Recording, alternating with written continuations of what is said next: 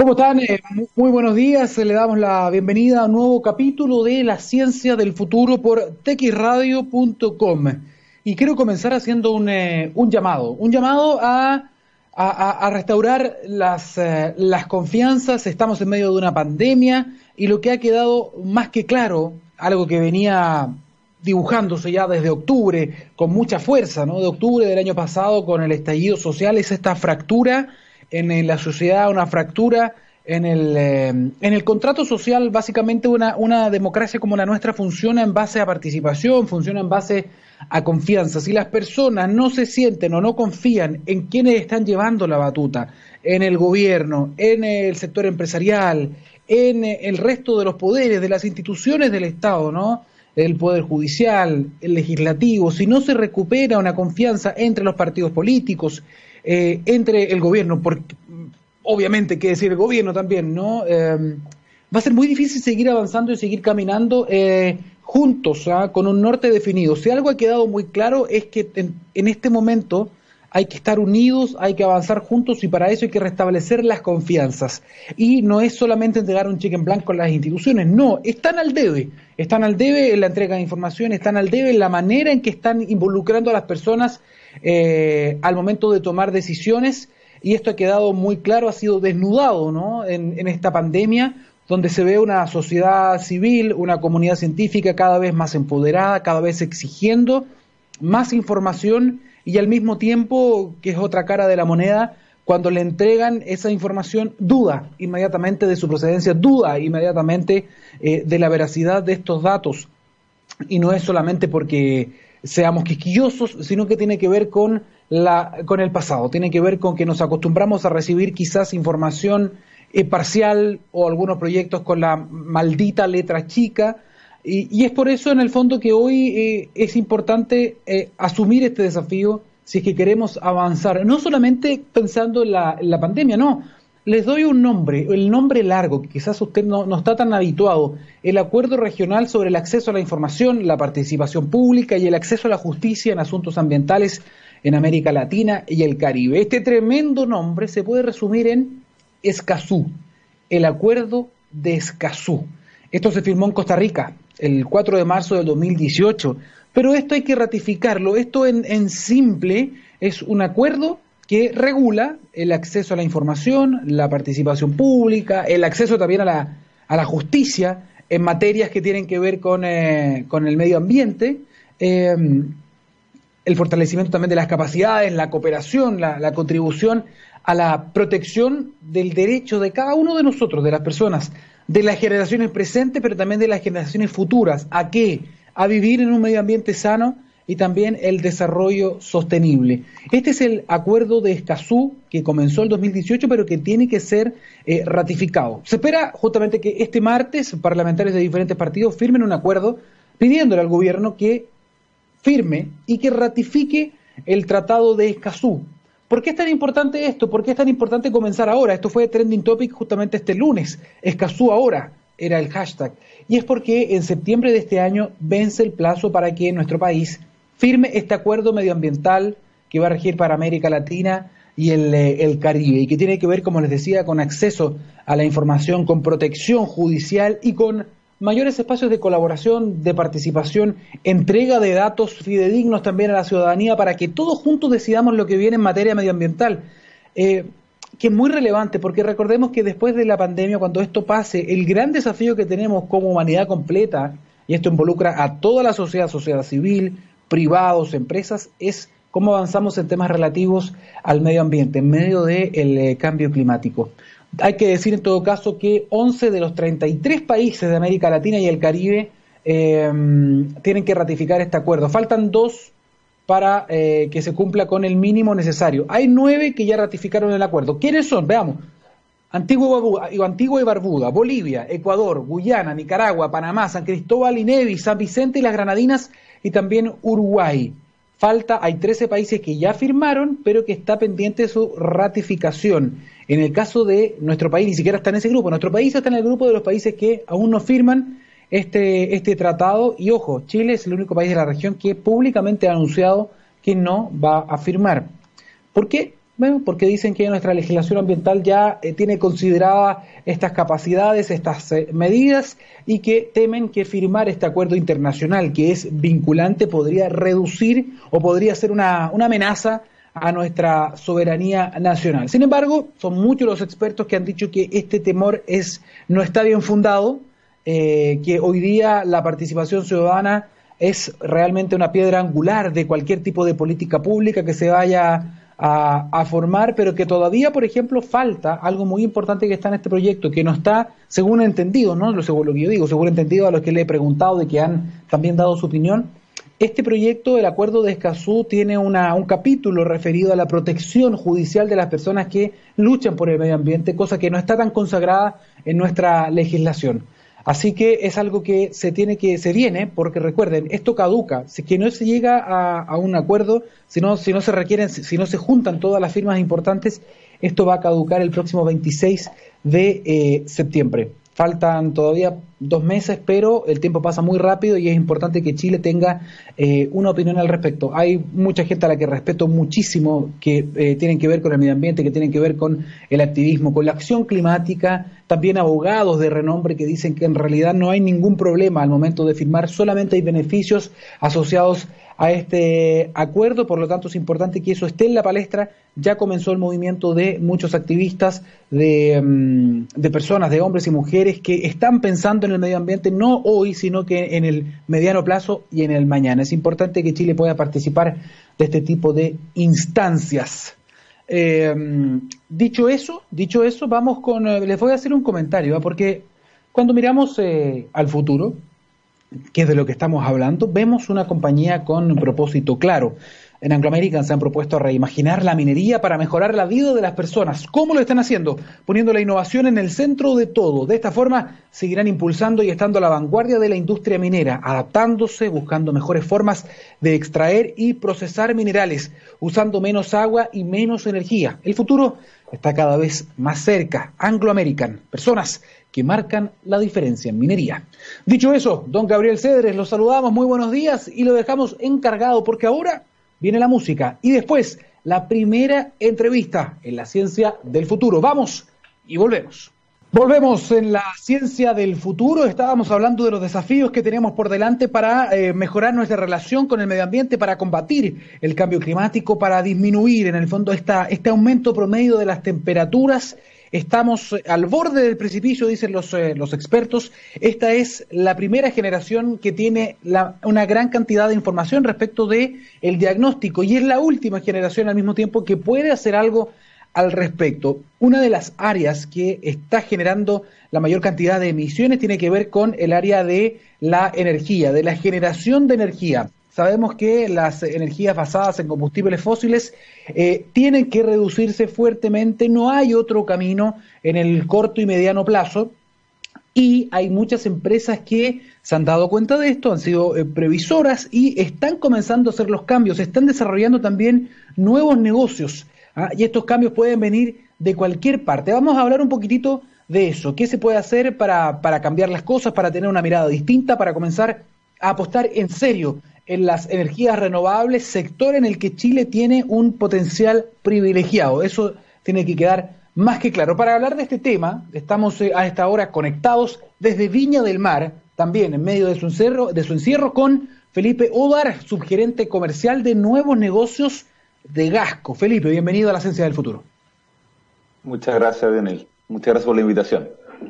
Felipe, eh, estábamos justamente conversando eh, eh, durante la pausa musical en, tu historia, en tu historia en que tú estudiaste, estuviste estudiando afuera, estuviste compartiendo, estuviste... ¿Nos puedes comentar un poquitito a qué, a qué fuiste y dónde fuiste?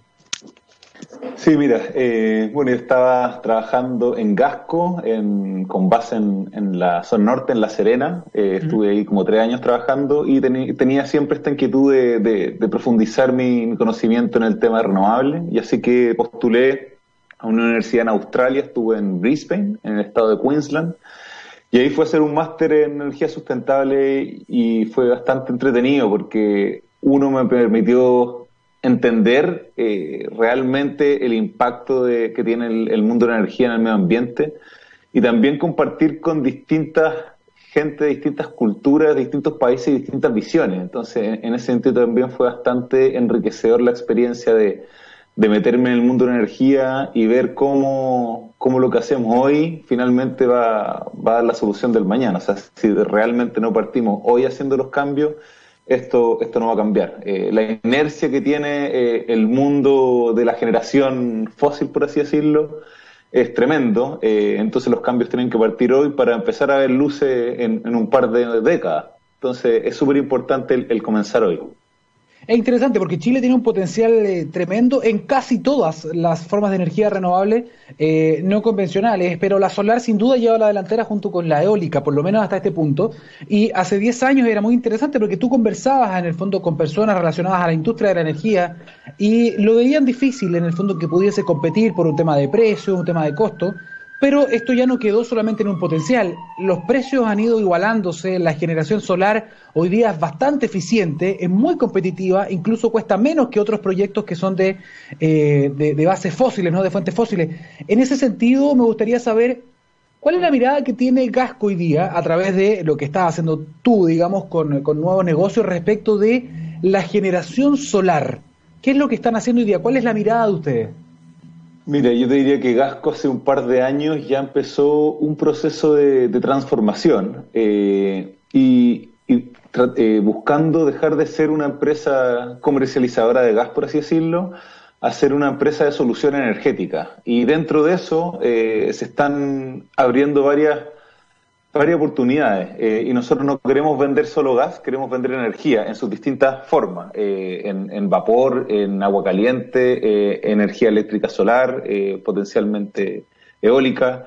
Entonces, el año 2018, Gasco crea una empresa que se llama Gasco Luz, en donde nos asociamos con una empresa que se llama Ciudad Luz. Ciudad Luz es una empresa chilena creada en el 2013 o sea, ellos llevaban en ese minuto ya más de cinco años desarrollando proyectos solares en Chile. Entonces tenían una expertise y un know-how, pero les faltaba una pata, por así decirlo, para el, para el financiamiento.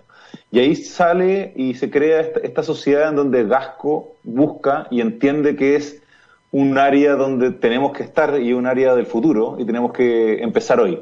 Y ahí nos asociamos en el fondo con, con Ciudad Luz, donde ellos tienen la expertise, nosotros el financiamiento y, creamos y formamos esta sociedad, donde hoy día eh, ya tenemos más de 50 proyectos ejecutados a nivel nacional eh, y tenemos un modelo de negocio bastante interesante que nos ha, que nos ha dado súper buenos resultados y que permite finalmente acceder a proyectos solares eh, a, todas las personas. y eso es un poco lo diferenciador eh, darle la posibilidad, eh, nosotros como Gasco hacemos la inversión de los, de los proyectos nosotros le vendemos la energía a los clientes.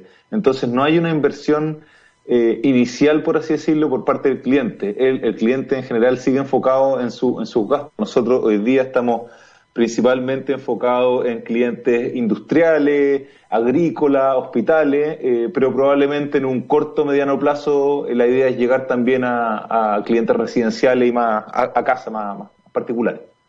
Es interesante, ¿eh? porque esto responde a la lógica quizás de el viejo conocido, este dicho de poner los huevos en diferentes canastas. Hoy día las empresas han dado cuenta, independientemente del aporte positivo que han hecho y lo necesario que han sido en algún momento, que los tiempos están cambiando y que hay que adelantarse. Ustedes me imagino que están mirando al futuro también con esta sección de negocios, de nuevos negocios, porque justamente eh, incluso en, el área del combustible fósil directamente, por ejemplo, del combustible, del petróleo, eh, hemos visto en otros países como grandes empresas están empezando también a invertir sumas importantes en hacer una conversión. Eh, a, energías limpias, lo hemos visto, ¿no? De Exxon y otras más que están invirtiendo también dinero en este tipo de cosas. Por lo tanto, aquí vemos que Gasco está haciendo algo similar. Y muy probablemente esta es una canasta que va a crecer, es decir, no tiene por dónde no crecer en nuestro país en este momento, además. Estaba pensando que incluso a lo mejor después, quién sabe, van a tener que cambiarse el nombre, a lo mejor en vez de ser Gasco, a lo mejor va a tener que ser Luzco o Solarco o Solco, no lo sé, es una idea nomás, pero no sé si le han dado vuelta también ustedes.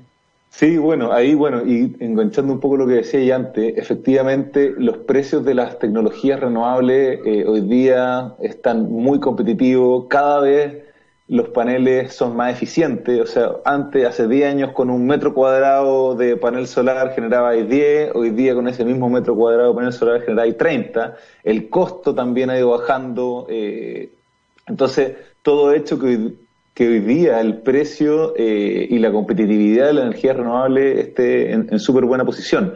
La, por el lado eólico también, eh, el, costo de, generar una, una turbina eólica era más o menos similar, pero la eficiencia ha aumentado mucho en el tiempo. Entonces, día cada, cada turbina te genera mucho más. Entonces, empieza a ser eh, sentido eh, esta transición, por así decirlo, natural, que al final la parte económica eh, empieza a ser más atractiva y grandes empresas que están tradicionalmente ligadas a, la generación fósil empiezan también a, diversificar y invertir en esta, en esta línea porque ven que también hacia allá, hacia allá va el mundo.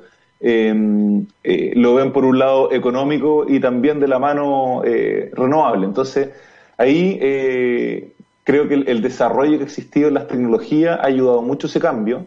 y también existen muchas muchas formas. O sea, en general se mira o se habla de la energía renovable como a gran escala, grandes centrales solares o grandes parques eólicos que, que, conectan al sistema eléctrico nacional, pero también eh, hay, una, hay una mirada eh, filosófica, por así decirlo, en donde, donde dice que nosotros quizás deberíamos migrar a tener, en vez de muchas centrales grandes, o sea, eh, pocas centrales grandes que, que, abastecen centralmente a un país, deberíamos tener varias chiquititas distribuidas. Y eso es un poco lo que, lo que apunta Gasco Luz, la, la generación solar distribuida, que significa tener en la generación en el punto de consumo. Ese, ese si, uno, si uno piensa como en el óptimo de eficiencia, si tú tienes una, una, energía en un punto y la consume ahí mismo, ese es el óptimo. Te ahorras todas las líneas de transmisión, todo el, el sistema que, que, tiene que estar armado para que llegue la energía a ese punto. Entonces Gascolú hoy día apunta a, a, ese, a ese mercado o a esa línea en donde nosotros creemos que la energía se va a ir desarrollando de una manera distribuida, se va a ir desarrollando de una manera local y se van a ir integrando estas pequeñas eh, áreas eh, o polos energéticos que pueden ir conectados a este gran sistema, pero sí te permite generar una cierta autonomía en el, en el cliente o en un, en, un, área urbana. Entonces ahí nosotros vemos un, un potencial tremendo. Y ustedes ya están, ya están empezando, ya lo han concretado, sobre todo con empresas, me has dicho tú, pero más o menos para que las personas que nos están escuchando puedan entender. Gasco, junto con Ciudad Luz, formaron entonces Gasco Luz. ¿Qué es lo que, qué es lo que se ofrece, qué es lo que facilita esta alianza para el consumidor final?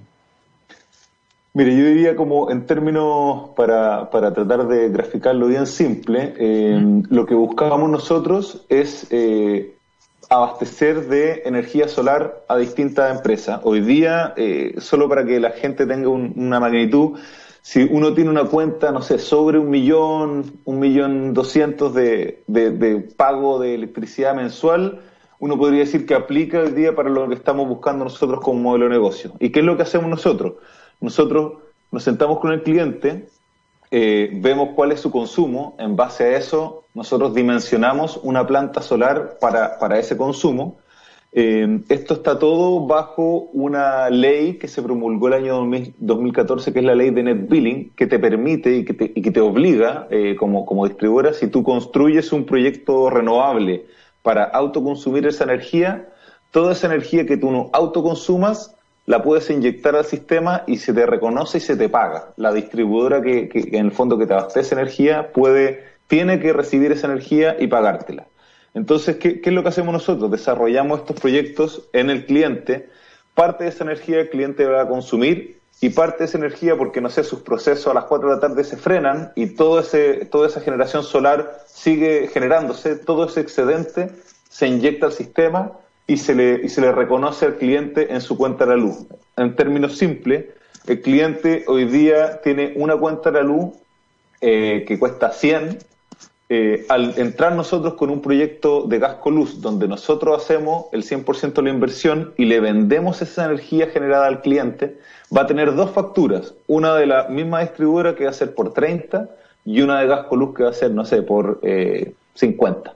Entonces, el cliente en, su total tiene un ahorro garantizado, adicionalmente desplaza eh, el, uso del sistema eléctrico que tiene eh, en gran parte energía eh, a carbón y lo traspasa por energía renovable y se le reconoce ese, beneficio en su boleta eléctrica. Entonces, hay un beneficio, hay como un ahorro, por así decirlo, garantizado durante la vigencia del contrato y adicionalmente hay una disminución de, emisiones por, por parte del cliente. Nosotros también estamos trabajando ahí eh, para poder emitir certificados. Quizás esto, esto le permite al cliente acceder a otros mercados, por ejemplo, alguna agrícola que quiera exportar algún, alguna parte del mundo donde le exijan que, sus procesos sean a través de eh, energía limpia. Entonces todo eso nosotros lo podemos trabajar y lo podemos ir amoldando para cada cliente que son certificaciones que además están cada vez siendo más solicitadas y además le dan al producto, obviamente, otro prestigio, si tú quieres, ¿no? Eh, hoy día se están pidiendo muchas de estas certificaciones, así que es bien interesante ese dato que tú nos entregas. Eh, una cosa, cuando tú hablas, por ejemplo, de que las personas puedan justamente devolver energía o puedan, eh, claro, bajar los costos, eso pasa necesariamente por una instalación física que ha sido una barrera. Quizás me estoy equivocando, corrígeme nomás, pero para hacer eso necesitamos necesariamente, por ejemplo, un medidor inteligente, ¿no? No, no necesariamente un medidor inteligente, eh, pero sí se necesita un, medidor bidireccional, que puede ser inteligente o no. Ahí eh, existen las dos posibilidades. Pero en el fondo, hoy día tradicionalmente, o la lógica como el sistema eléctrico está armado, es que desde las grandes centrales se entrega hacia el cliente. Y hoy día la lógica, y uno ve en el mundo, eso está cambiando. Hoy día hay mucho eh, este concepto del prosumidor, donde uno es consumidor pero también produce su energía. Entonces uno también es capaz de, consumir, pero también inyectar y vender esa energía al sistema. Eh, efectivamente se necesita, eh, o tradicionalmente existen los medidores unidireccionales, que es la distribuidora que te vende la energía, pero hoy día una vez que esa tendencia va, cada vez más en retirada y uno va viendo estos medidores bidireccionales que te permiten tanto inyectar al sistema como sacar de la red. Qué interesante el concepto este de prosumer, porque yo lo había leído la primera vez, lo había visto y, tenía que ver con generación de cultura, con generación de contenido, pero cómo se ha ido adaptando a un montón de eh, marcos de acción distintos de la sociedad, digamos, más allá del mundo digital.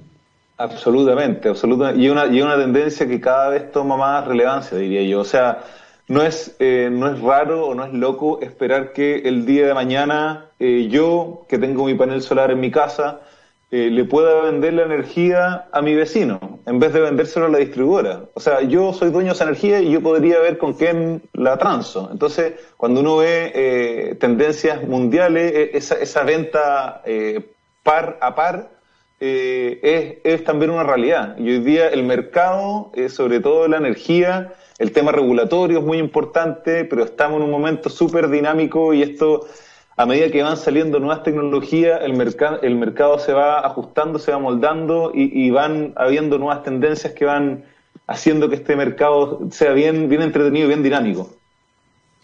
¿Cómo le ha ido todo esto? ¿Cómo ha sido esta transición cuando ustedes llegan donde, por ejemplo, pueden ser cliente y te dicen, vengo con un tema de generación distribuida, quiero hablar de energía solar, quiero hablar de energía renovable, y ustedes dan de yo vengo de Gasco. ¿Cómo ha sido ese, ese entrar con Gasco Luz? Eh, ¿Cómo ha sido la recepción también de las personas? Cuéntanos un poquito, bien interesante eso, esa conversión. Sí, absolutamente. Ha sido, ha sido un, desarrollo bastante entretenido, eh, porque en general, eh, claro, estábamos tradicionalmente preparados a un tipo de producto o entrenados para algo, y hoy día es, ofrecer algo distinto. Pero en ese sentido te diría que hemos tenido una súper buena llegada con los clientes, o sea, estamos visitando nuestros clientes actuales, vemos las posibles sinergias que existen, se genera una relación más de largo plazo. Eh, hoy día, en general, nosotros firmamos contratos de, energía solar aproximadamente 15 años, en donde nosotros en esos 15 años tenemos un contrato con el cliente y le aseguramos un ahorro durante la, vida útil. Y una vez terminado ese contrato, nosotros le entregamos esa planta al cliente y el cliente queda dueño ese activo y se hace, y se hace en el fondo de de ese bien para poder seguir usando esa energía en los siguientes años. Una planta solar, en términos generales, tiene una vida útil de aproximadamente 30 años.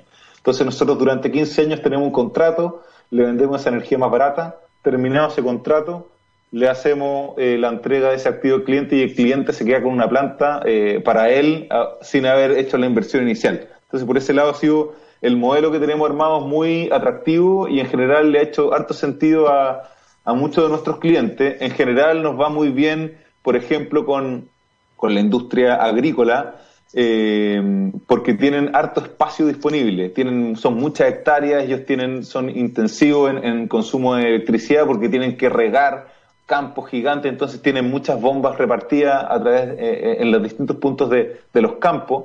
Entonces se, se genera una buena sinergia ahí entre el espacio disponible, el consumo de electricidad y también generalmente riegan más en el verano, que es cuando el panel solar más genera. Entonces también hay una mayor tasa de autoconsumo de esa energía. Eh, pero no estamos solo con ellos, o sea, también estamos en colegios, estamos en algunos hospitales, estamos en algunas viñas. En general, el, el, cliente cuando uno llega a ofrecer una, una solución renovable, eh, ya, ya, te, ya te ve con cara positiva. Eh, cuando uno le dice, eh, no te voy a, no tienes que pagar la inversión, sino que yo la voy a hacer y te voy a hacer y te voy a dar un ahorro durante un periodo de tiempo, también lo ven como algo positivo. Y adicionalmente, cuando le digo terminado el contrato, este activo pasa a ser tuyo, eh, nos dicen así como, oye, pero súper interesante esto que están haciendo ustedes, porque, porque realmente eh, me, me, cambia mi, mi forma de, trabajar, me, me, cambia mi matriz de, de, consumo, de, de, qué energía es la que me abastece y aparte en el, en el mediano plazo eh, voy, a, voy a contar con un activo que, que va a ser parte de, mi, de, mis bienes y, y, que me va a entregar eh, energía gratuita. Entonces, en general ha sido súper buena la, aceptación y adicionalmente hay otras empresas que, que, que, desarrollan proyectos solares a nivel nacional eh, pero creo que el respaldo que da Gasco, que es una empresa que tiene más de 163 años de historia, eh, también entrega mucha tranquilidad a los clientes. O sea, hemos, hemos estado conversando con varios clientes que, que han tenido propuestas solares de otros y nos dicen como, pucha, o sea, eh, no conozco a esta otra empresa. Cuando llega Gasco a ofrecérselo, o sea, ya queda como tranquilo porque hay una empresa seria detrás que, que, que, que le respalde que, que un poco valida eh, y le da tranquilidad al cliente. Entonces, por todos lados ha sido un, un proceso bien entretenido eh, y hemos sentido una súper buena, super buena eh, llegada a los clientes. Firmamos un contrato, por ejemplo, con una inmobiliaria que, que, por un lado cerramos la parte térmica de, la, de las calderas, eh, pero adicionalmente vimos la posibilidad de que los techos de esa, de esa comunidad estaban disponibles. Eran cuatro, cuatro torres eh, y les propusimos la posibilidad de poner paneles solares en los techos y toda esa energía que genere, que generen los paneles eh, se, se va para la comunidad y por ende los gastos comunes del edificio bajan porque van asociados a este ahorro que comenté anteriormente. Entonces, estamos viendo también esas sinergias que son bastante interesantes de cómo nosotros mismos hacemos la transición en nuestros clientes. Y eso es un poco eh, lo, lo, interesante y lo atractivo cuando uno, cuando uno ve como el orden, uno debería, uno piensa en salir del carbón y uno ve como el gas en, la matriz como global, el gas como un, un, elemento de transición, pensando en llegar a, a, la energía renovable 100%. Acá nosotros también estamos haciendo e, e, ese cambio con nuestros propios clientes, que, que son a gas, pero también empezamos de la mano a hacer esa transición hacia la energía renovable una transición eh, necesaria, tienes una carpeta, me imagino, de, de, de proyectos, mejor dicho, muy, muy, muy nutrida, así que eh, se viene harta pega por delante. Muchísimas gracias por, eh, por comentarnos esto, que me, parece real, realmente muy interesante. E insisto, que quizás después va, van a tener que ver algo con el nombre, porque quién sabe en el futuro qué va a pasar, a lo mejor toda esta área de negocio que tú estás viendo de energías renovables va a empezar a ser una de las canastas más importantes, a lo mejor hablando de los huevos en las canastas que van a tener que va a tener la compañía, así que a lo mejor después va a tener que ser Luzco, no lo sé. Sí, absolutamente, de hecho eh, hoy día estamos invirtiendo en esto porque probablemente va a ser lo que lo que mantenga Gasco viva el, día de mañana, entonces efectivamente el nombre es algo de hoy, pero probablemente mañana ahí tendremos que ver cómo lo hacemos, pero es un buen desafío el que tenemos. Felipe Odar, subgerente comercial de nuevos negocios eh, de Gasco, gracias por compartir esta, estas novedades ¿no? de, la, de la compañía y de la forma diferente en que se pueden hacer las cosas desde cualquier parte, desde cualquier compañía, desde cualquier hogar también. Muchísimas gracias por estar acá en la Esencia del Futuro. Buenos días. Muchas gracias, Daniel. Chao, chao. Bien, y con esta entrevista vamos eh, a la música, a la vuelta vamos a estar con eh, Estefanía González. Ella es jefa de las campañas de Greenpeace. Vamos a hablar de Escazú, vamos a hablar del agua, pongan mucha atención, vamos y volvemos. Volvemos en la ciencia del futuro y les comentamos que Huawei trabaja permanente e incansablemente para derribar la brecha digital y satisfacer las necesidades de Chile y el mundo en materia de conexión. La empresa tiene como propósito que los servicios digitales sean más accesibles para todos y busca soluciones en base a investigación y desarrollo para transformar la industria de la tecnología, aportando operaciones más eficientes, nuevos modelos de negocios y mejores experiencias para las personas. Huawei llevar lo digital a cada persona, hogar y organización para un mundo inteligente y totalmente conectado. Y ya que hablamos del mundo, hablemos también de, efemérides. No sé si usted lo sabía, pero hoy, 28 de julio, em, se cumplen 10 años desde que Naciones Unidas reconoció de manera explícita el derecho humano al agua y al saneamiento, reafirmando que el agua potable limpia y el saneamiento son esenciales para la realización de todo el resto de los derechos humanos. Hoy justamente se cumplen 10 años eh, de este, de este reconocimiento para hablar justamente de este tema y de muchos más, porque ella tiene tema para todo. Estamos a esta hora mm, conectados con Estefanía González, eh, coordinadora de campañas de Greenpeace Chile. Gracias por estar con nosotros de nuevo acá, Estefanía. Muy buenos días. Hola Daniel, buenos días. La verdad, contenta siempre de conversar con ustedes. Así es que gracias por la invitación. Oye, hablaba yo justamente de, esta efeméride muy importante. Ustedes tienen una campaña que ha durado ya todo este mes respecto justamente del acceso al agua. Así es, bueno, nosotros tenemos la campaña Suelta el agua, que se puede visitar en sueltalagua.cl, que precisamente habla de cómo este contexto de emergencia sanitaria que hemos vivido los últimos meses en Chile y en el mundo nos ha recordado esto que Naciones Unidas ratificaba hace 10 años atrás, que es la importancia que tiene el agua y el acceso al agua. Y que el acceso al agua para las personas sea garantizado como parte del cumplimiento ya no solo del, del derecho humano al agua, sino que para el cumplimiento de todos los derechos humanos y por eso este día es tan importante, porque como se cumplen 10 años, es un buen momento para hacer una evaluación, es decir, cómo han avanzado los países y cómo estamos en Chile respecto al tema del acceso al agua, de este derecho desde un punto de vista ambiental, pero también de derechos humanos y de necesidades sociales, en un contexto que el año 2020 nos ha recordado que el agua salva vida y que puede ser la diferencia literalmente entre la vida y la muerte.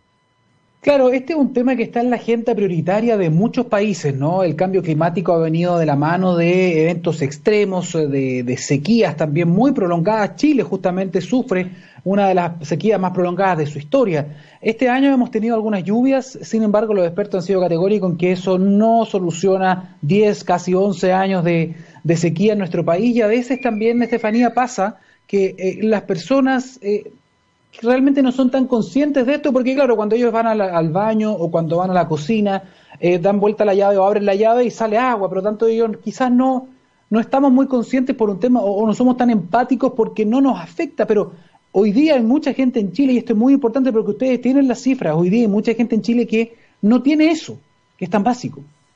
Así es, las cifras son bastante demoledoras. Eh, y acá voy a tratar de explicarlo en sencillo porque hay hartas cifras que se confunden eh, y es muy importante clarificarlas.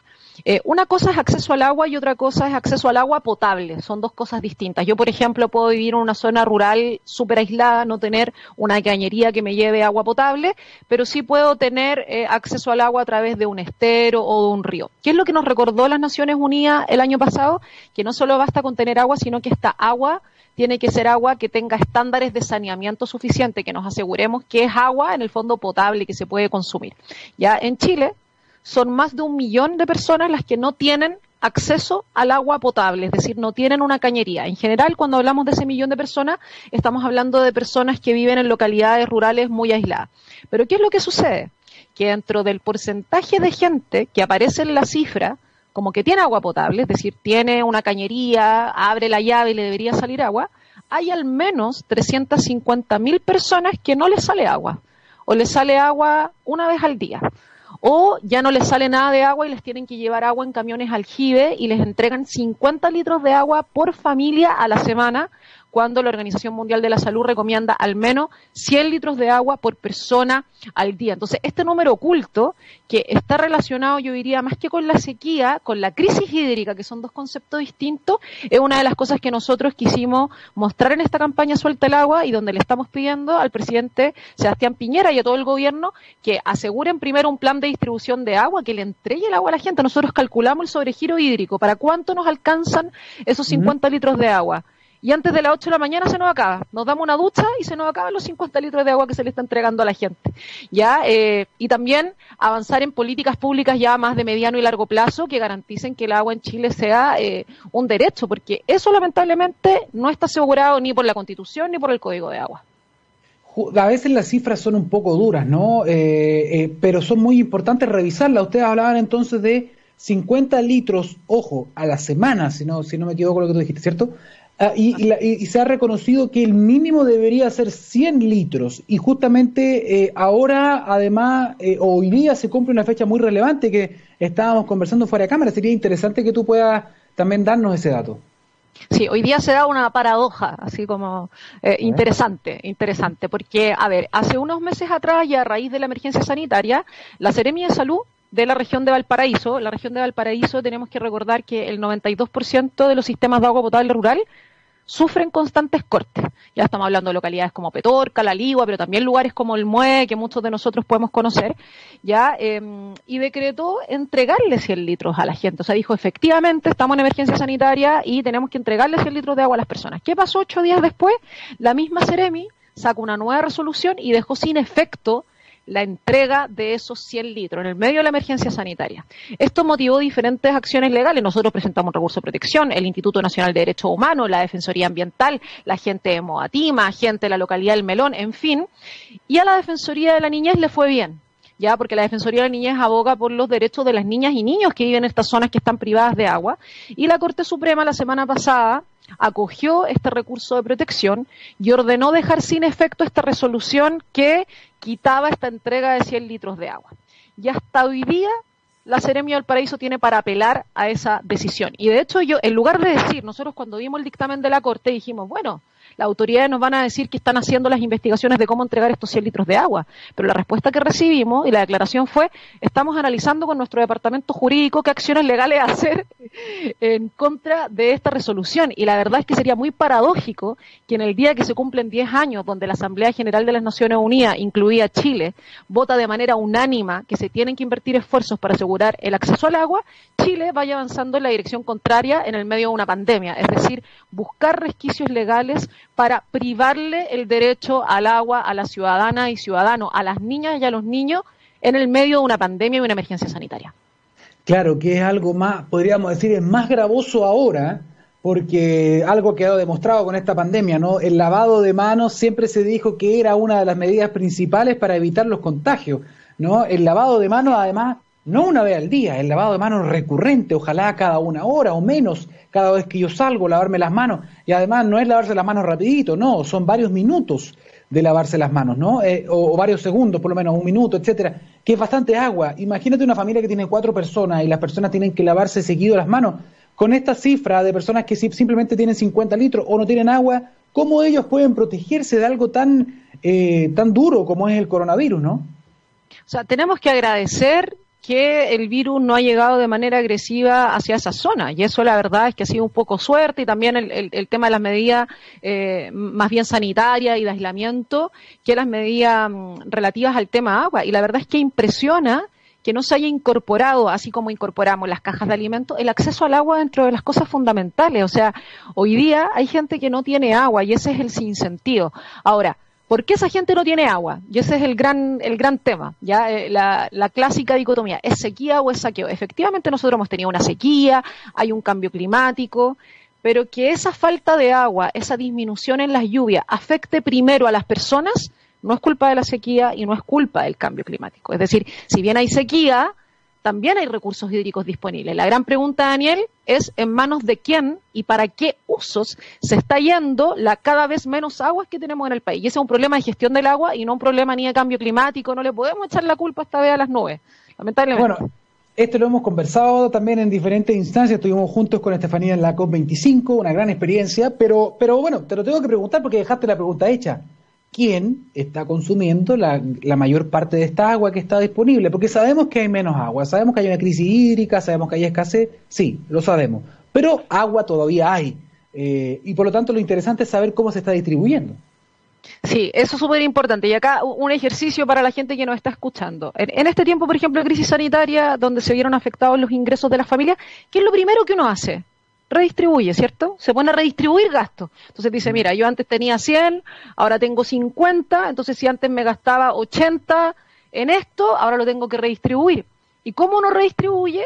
poniendo el dinero del presupuesto familiar en lo, en lo, más necesario, en lo más urgente, ¿cierto? Este es como el sentido común. Bueno, en Chile no pasa eso con el agua.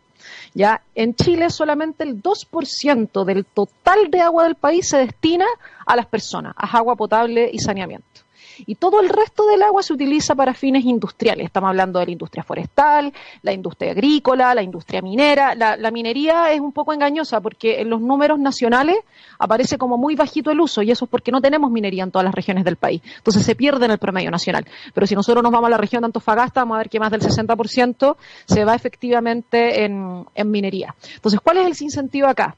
Que si efectivamente tenemos cambio climático y tenemos menos lluvia, acá, en lugar de redistribuir y decir, bueno, nos tenemos que ajustar el cinturón del agua, por si lo dijéramos de alguna manera, y aseguramos el consumo humano, acá pasa todo lo contrario. Se garantiza primero el acceso de las grandes industrias, y por eso nosotros hemos dicho, un palto tiene más derecho al agua que una persona, en lugar de asegurar el consumo de quienes menos consumen y de quienes menos daño hacen al medio ambiente por la forma que tienen de consumir esa agua. Sí, es interesante porque además también es justo, creo yo, rescatar que eh, hay esfuerzos, hay esfuerzos público-privados también por tratar de reducir justamente ese consumo en sectores industriales. Eh, estoy, pensando, por ejemplo, ya que estuvimos en España, recuerdo que hay un, hay un ejemplo que fue retratado eh, y que fue destacado a nivel internacional, que es, por ejemplo, lo que hacía Guanatina, ¿te acuerdas? Con, con las biofactorías, que ellos trataban más del 90, creo que el 100%, casi el 100% del agua que se utiliza acá en, la región, la agua servida o la agua grise, y se, se trataban, se formaban nuevos productos, pero además se entregaba agua para, por ejemplo, regadío agrícola, para no afectar el consumo humano. Eh, por lo tanto, también hay cosas que se están haciendo por ese lado, pero estoy pensando que también para la agricultura se va gran parte del agua, muy, una gran parte del agua se va justamente para la agricultura, te hablabas del palto o de las paltas, pero en general muchos de los frutos que hoy día se, se cultivan en nuestro país utilizan mucha agua.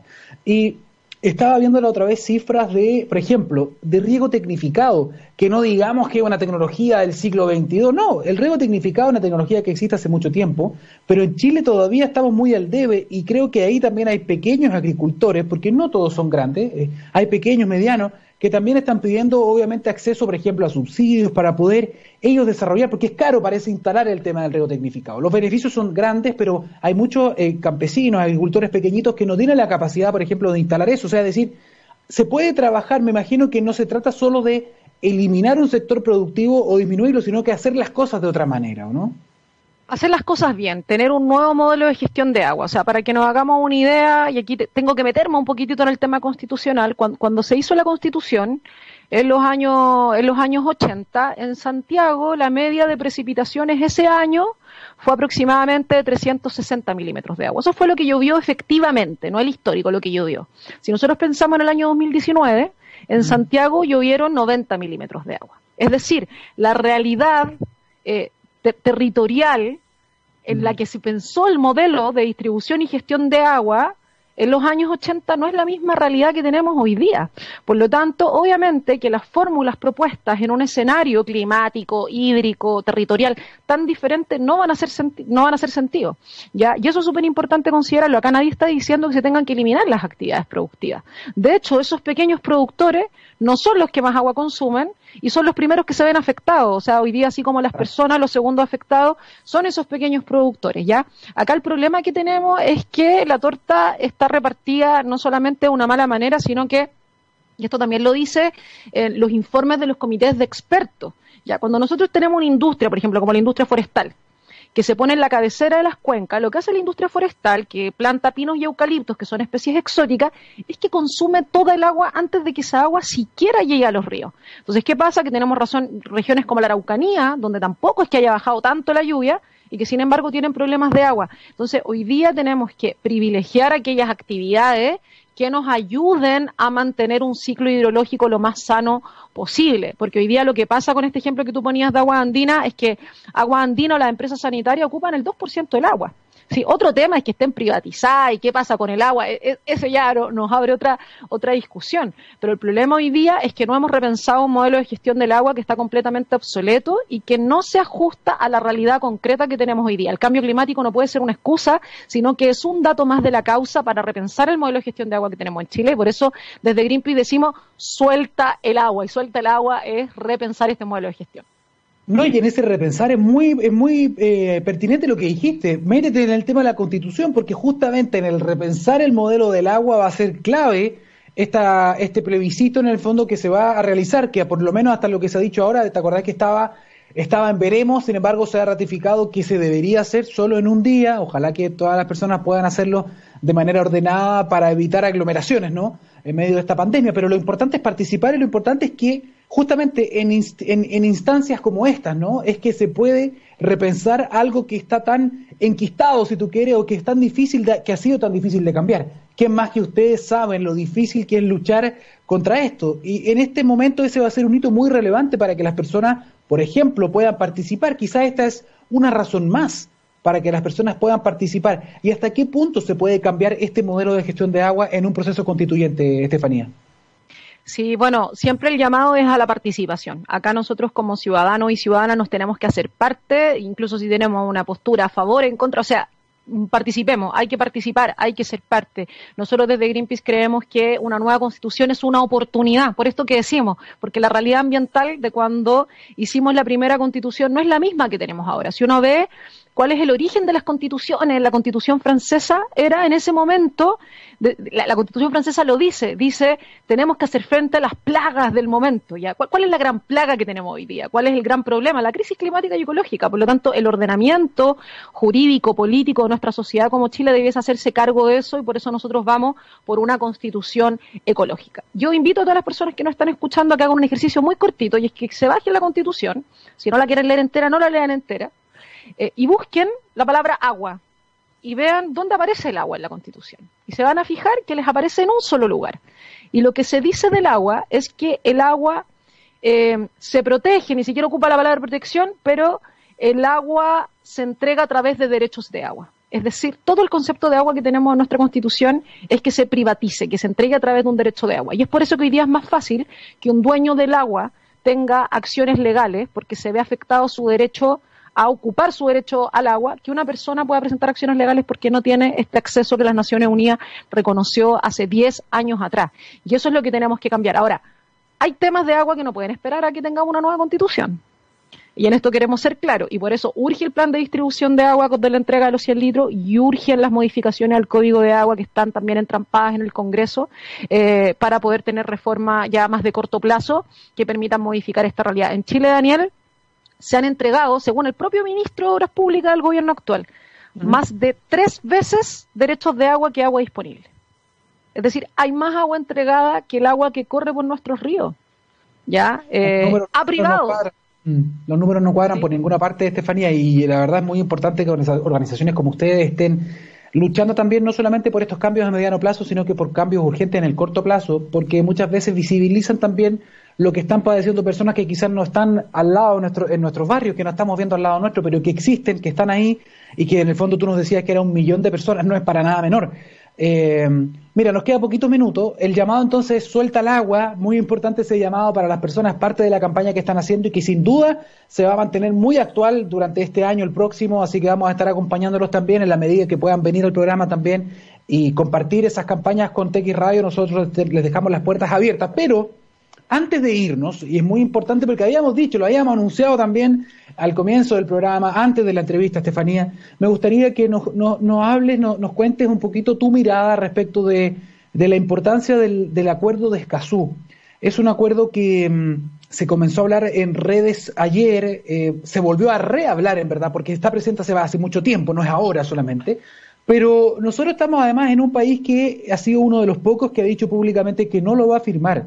Eh, por lo tanto, es muy importante en el fondo que quizás nos puedas tú hablar desde tu mirada de la relevancia de un acuerdo como este.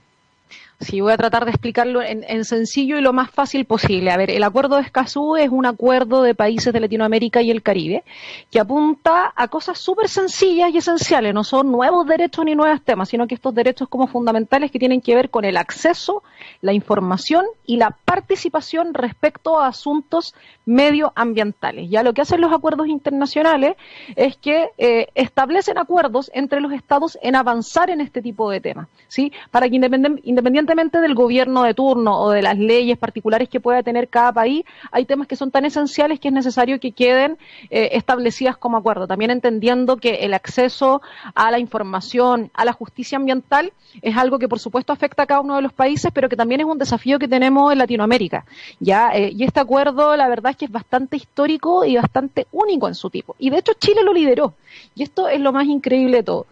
Chile fue el que lideró este acuerdo. Chile fue el que llamó a otros países a firmar este acuerdo que hoy día ya cuenta con 22 firmas de diferentes países de Latinoamérica, de todos los espectros políticos, con todos los tipos de presidentes, y Chile se ha negado sistemáticamente a firmarlo. Es como que yo te invito a la fiesta, Daniel, a la mejor fiesta, como que te invito a mi cumpleaños y yo no llego. Es literalmente eso, y eso ha dejado una muy mala imagen eh, primero, en cuanto a la política internacional, ya hemos visto las fallas de este gobierno, bueno, en la misma COP, en otros tratados con respecto a océanos también. Chile ha cambiado su posición quedando bastante mal y hoy día con el acuerdo de Escazú, esto que se viene arrastrando, es, la verdad es que algo impresionante. De hecho, hoy día eh, un grupo de diputados en conjunto con personas de la sociedad civil, con el Seba Banfield, que es de los jóvenes, con eh, la coordinadora defensora ambiental de Isla Riesgo, la Gabriela Simonetti, estuvieron presentando un acuerdo en la Cámara de Diputados un proyecto de acuerdo para poder exigir al gobierno que firme el acuerdo de Escazú,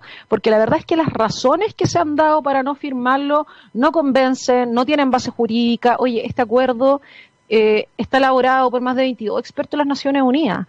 Hay diferentes abogados de todos los sectores en Chile que han apuntado a la importancia que tiene que, eh, que Chile firme Escazú. Los diferentes territorios y zonas en conflictos ambientales han hablado lo importante que es esto, por lo tanto hoy día no se comprende por qué Chile se niega a firmar este acuerdo tan importante en materia de derecho y justicia ambiental.